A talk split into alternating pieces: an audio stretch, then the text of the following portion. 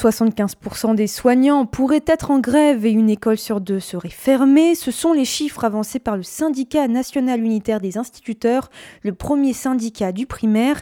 Une grève pour exprimer un ras-le-bol grandissant face aux multiples protocoles gouvernementaux.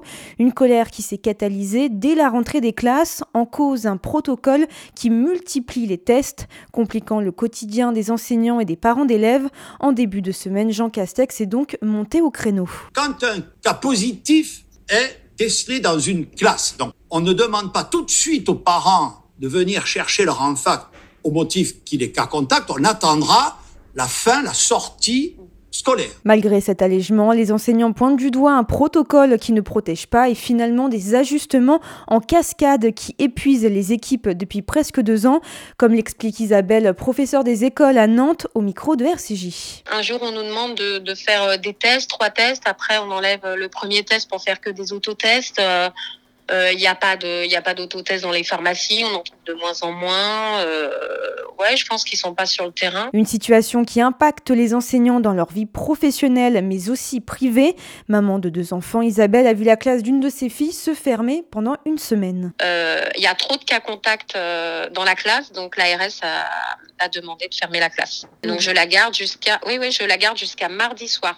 Moi, je vais m'absenter de vendredi à mardi mon mari va gérer euh, le jeudi. Ah On est deux, nous sommes deux.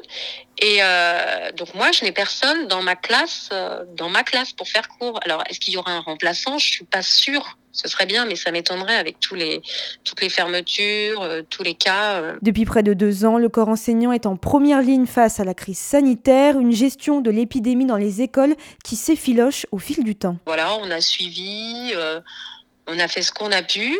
Euh, je trouvais qu'on se débrouillait plutôt pas mal euh, dans les écoles et euh, on arrivait à gérer la situation à peu près. Et là, bah, depuis quelques temps, j'ai l'impression qu'on qu gère plus grand chose. que ce soit les enseignants, la direction, c'est très très compliqué. On nous dit une chose, on, on nous dit le contraire deux jours après. Alors c'était déjà le cas avant, mais là, j'ai l'impression que c'est un vrai cafouillage. À la sortie du Conseil des ministres hier, Gabriel Attal a répété que la fermeture des écoles ne sera jamais une solution de facilité et qu'elle devait rester un ultime recours.